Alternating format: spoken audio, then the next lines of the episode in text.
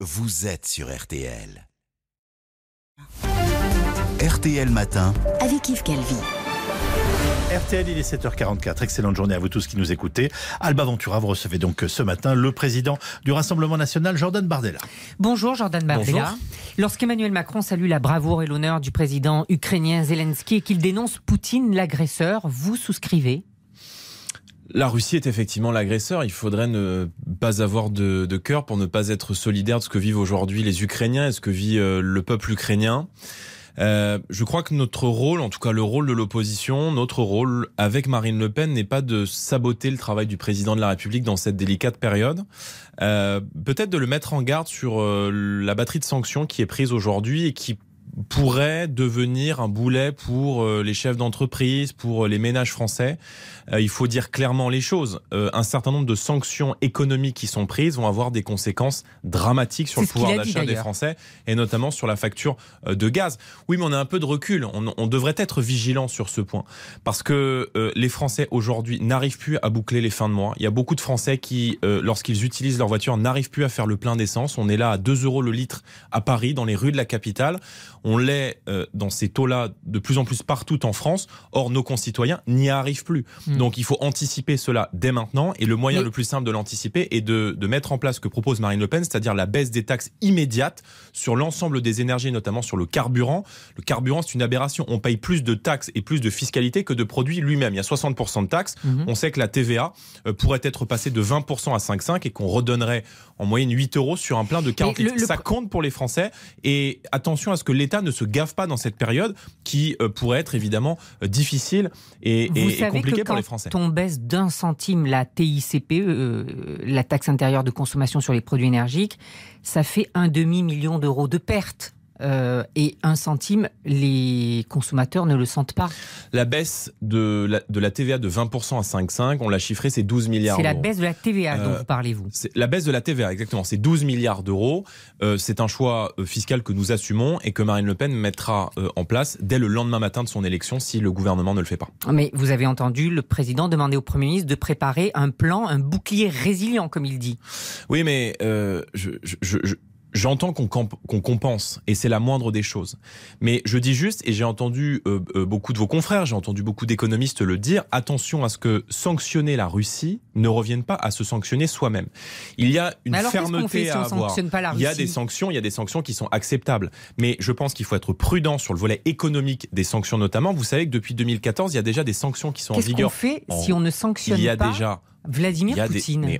Alors, d'abord, je pense qu'il faut maintenir des relations diplomatiques avec la Russie. Je pense que le pire serait d'entrer dans une guerre avec la Russie. Et je pense qu'Emmanuel Macron, pour le coup, a eu raison de le faire. Vous savez qu'on a des beaucoup de différences avec le candidat Emmanuel Macron, mais en tout cas, le président de la République a eu raison de maintenir des relations diplomatiques avec la Russie. Si deux puissances nucléaires s'affrontent et se regardent face à face, alors il en est terminé et on va vers la destruction mutuelle. Donc il faut maintenir des liens avec la Russie. Vladimir Poutine a commis une faute très lourde. Maintenant, il faut de la fermeté et il faut surtout organiser, et c'est la proposition que nous faisons, une grande conférence internationale sous l'égide de l'ONU, non pas de l'OTAN mais de l'ONU, avec évidemment les États-Unis, la Russie, l'Ukraine et les pays frontaliers que sont la, Russie, la, Roumanie, la Slovaquie, mais aussi la Hongrie, l'Allemagne, pour pouvoir euh, discuter et, et, faire taire les armes, parce que je crois que c'est euh, l'impératif. Poutine, c'est un homme dangereux bah, c'est en tout cas un, c'est en tout cas un dirigeant autoritaire. Dire, personne, y compris le président ukrainien, il est un démocrate, n'avait vu venir n'avait vu venir cette agression. Bah, s'il est un dirigeant autoritaire, alors il n'est pas un démocrate. Euh, euh, c'est toute l'ambiguïté de Vladimir Poutine. Il est dans une forme de zone grise aujourd'hui. C'est-à-dire que d'un côté, euh, des, manifestations ont eu lieu contre sa réforme des retraites, des nationalistes, des communistes en, en 2018, et en même temps, l'opposition libérale est parfois interdite de se présenter.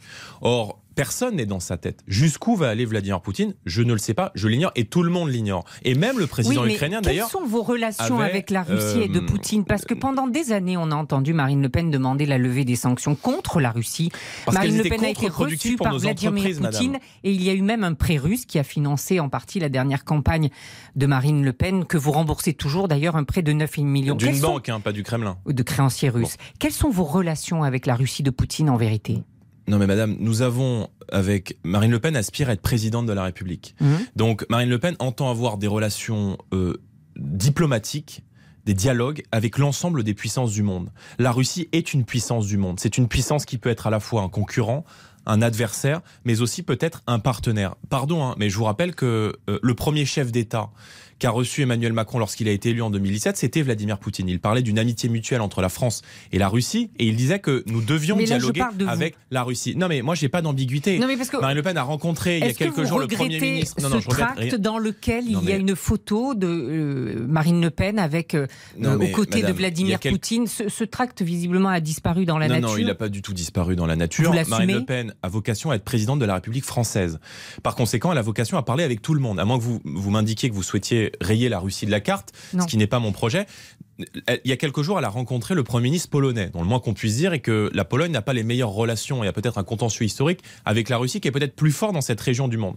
Donc nous avons toujours, nous, dit que euh, le rôle de la France était de retrouver une voie indépendante, libre, autonome, notamment vis-à-vis du commandement militaire intégré de l'OTAN, qui a participé aussi de l'aggravation, l'aggravation, pardon, des tensions dans la région. C'est pas moi qui le dis, c'est le général Desportes, qui est l'ancien euh, haut responsable du ministère de la Défense. J'ai entendu Marine Le Pen dire le Vladimir Poutine d'il y a cinq ans n'est pas exactement celui d'aujourd'hui. Comment on peut dire ça?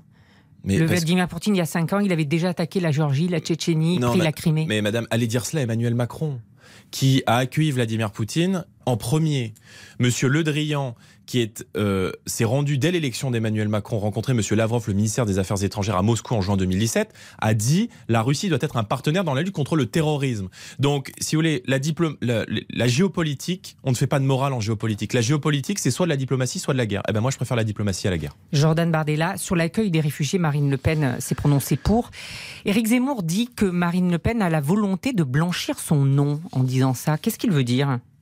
J'en sais rien. Je, je, moi, si vous voulez, je trouve ça consternant que Éric Zemmour passe son temps à attaquer euh, personnellement sur des attaques qui sont personnelles Marine Le Pen. Je trouve ça profondément consternant parce que euh, on a le sentiment qu'Éric Zemmour a du mépris pour à peu près tout et tout le monde.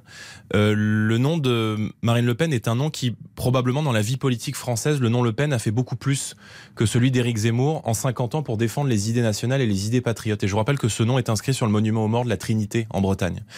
donc, si vous voulez, j'ai un peu de mal à comprendre comprendre cette, stratégie d'Éric Zemmour qui vise à faire de Marine Le Pen quasi exclusivement son seul adversaire. Euh, voyez, la différence avec Éric Zemmour, c'est que quand un peuple européen est sous les bombes, moi je m'en sens solidaire. Et Marine Le Pen s'en sent également solidaire. Donc oui, je pense que dans le strict respect du droit d'asile, euh, des familles ukrainiennes dont les maris sont aujourd'hui restés combattre peuvent être accueillies en France temporairement c'est-à-dire le temps du conflit. Je pense que euh, Éric Zemmour est un idéologue et qu'il oublie que derrière les idées, derrière les concepts qu'on défend en politique, il y a des gens, il y a des vies humaines. Et je déplore qu'il euh, fasse de la politique sans finalement des gens et sans jamais s'adresser aux gens. Euh, ça ne fait plus de doute. Marion Maréchal va rejoindre Éric Zemmour puisque c'est acté. Elle doit franchir le pas ce dimanche à Toulon lors d'un meeting. Vous dites c'est dommage ou vous dites qu'elle a choisi le mauvais cheval?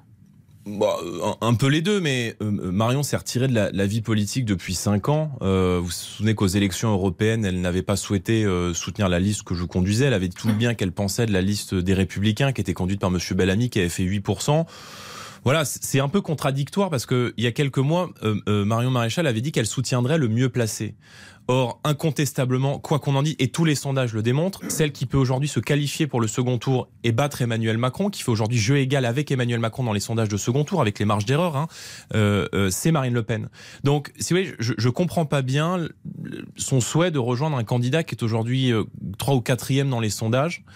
Euh, qui bloque une petite partie du vote national et dont le seul objectif est d'empêcher la qualification de Marine Le Pen. Je trouve ça étrange, mais euh, si vous voulez, dont acte, c'est son choix, c'est sa liberté. Euh, nous, nous travaillons au rassemblement des Français et à la volonté de, de, battre Emmanuel Macron. Et je ne veux pas que cette campagne présidentielle, si vous voulez, même si on doit évidemment parler de l'Ukraine, soit privée d'un véritable débat démocratique sur le pouvoir d'achat, la sécurité ou l'immigration. Merci Jordan Bardella. Merci à vous. Et merci à vous de l'intégralité de cet entretien.